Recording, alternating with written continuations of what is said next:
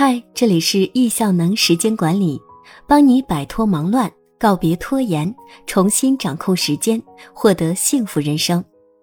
今天要分享的文章：真正会花钱的人，最后都能把钱赚回来。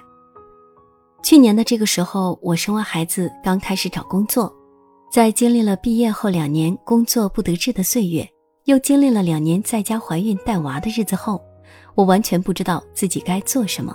能做什么？最后，我找了一份销售助理的工作，主要处理一些数据工作。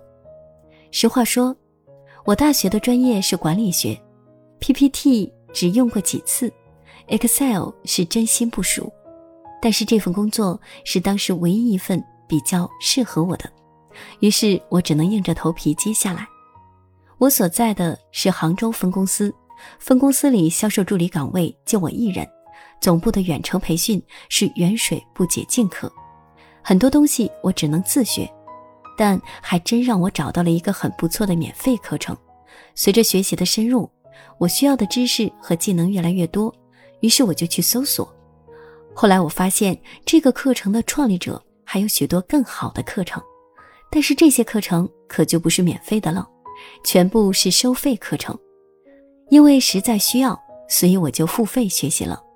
一个课程接一个课程，简直停不下来。最后，我买了老师的所有课程。现在回忆起来，正是这笔花费让我的人生从此开挂。很多职场工具我能用的比大多数人更好，在汇报演讲、工作总结、产品数据化展示等工作中，这些工具的出色使用让我的职场生涯开始绽放光彩。也正是开了这么一个好头，我毕业后的二次学习彻底展开。后来我陆续学习了时间管理、编程、写作，全部从免费开始，最后却也都走上了付费学习的路。许多经验积累下来，我深觉关于学习，每一笔开销都是自己做的最好的交易。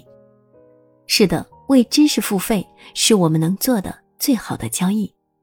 如果你也抱有和我一样的观念，那么我想我们可以期待一下一年后的你。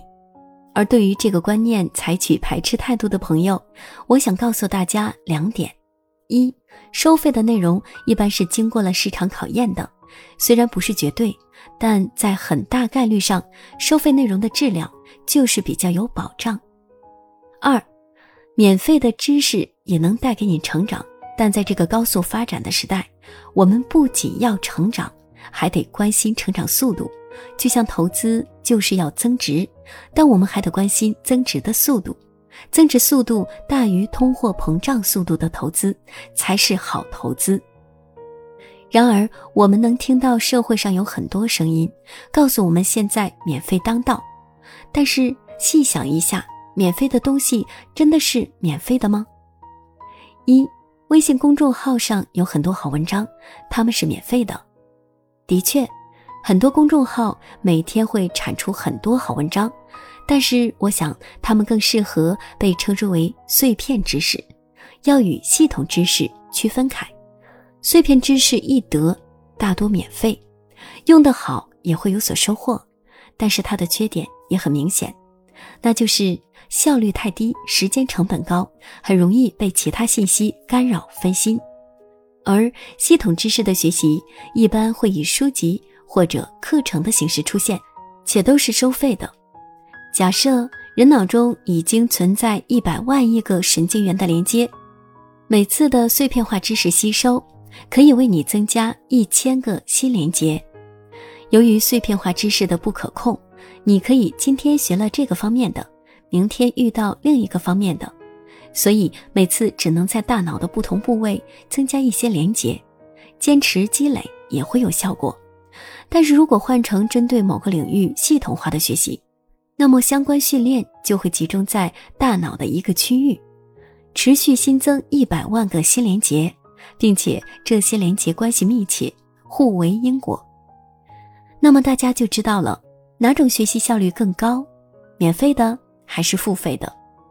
平日里随手积累一些碎片知识可以，但是如果你想在某个领域有更深的造诣，那么就必须进行系统化知识的学习了。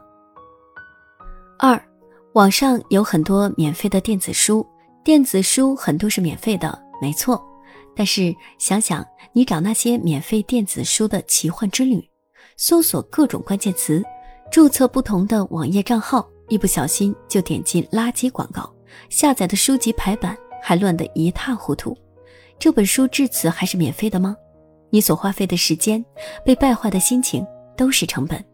与其这样，还不如直接购买呢。从创业者的角度来讲，劳动获得收益是多么合理且必要。知识供给者的创作获得收益更多佳作，受益者归根到底还是我们。我们能有幸得到更多好作品。所以这里。要给接受了我这个为知识付费观点的伙伴几个小建议：一，对于初涉某个领域的读者，建议大家上豆瓣搜索关键词，大致看一下简介和评论，将这个领域的相关书籍买上五到六本，系统的看。买回来的书会不会有让你觉得后悔的？当然会有，这是完全合理的存在。但是相对于你从中得到的收获。你的损失几乎可以忽略不计。二，对于对某领域有一定了解的读者，当你已经知道了该领域的一些大牛，如果这些大牛有付费产品出售，请千万不要错过。大牛们多少年的实践总结经验，愿意分享给我们，实在是我们占了大便宜。这就是拿钱换时间的最佳体现。三千元请个阿姨。按照阿姨每天为你节约八小时时间计算，那么三千元换到的是两百四十小时，这是非常划算的交易。如果花三千元学习大牛的系统分享，那可能是大牛十年的心得。就算大牛每天只为这个领域花费一小时，那这三千元换到的就是三千六百五十个小时。事实上，大牛之所以为大牛。他不可能每天在专业领域只花一小时的，并且他在其中花费的也不仅仅是时间，还有非常多的金钱和钻研精力。所以，你觉得这是笔好交易吗？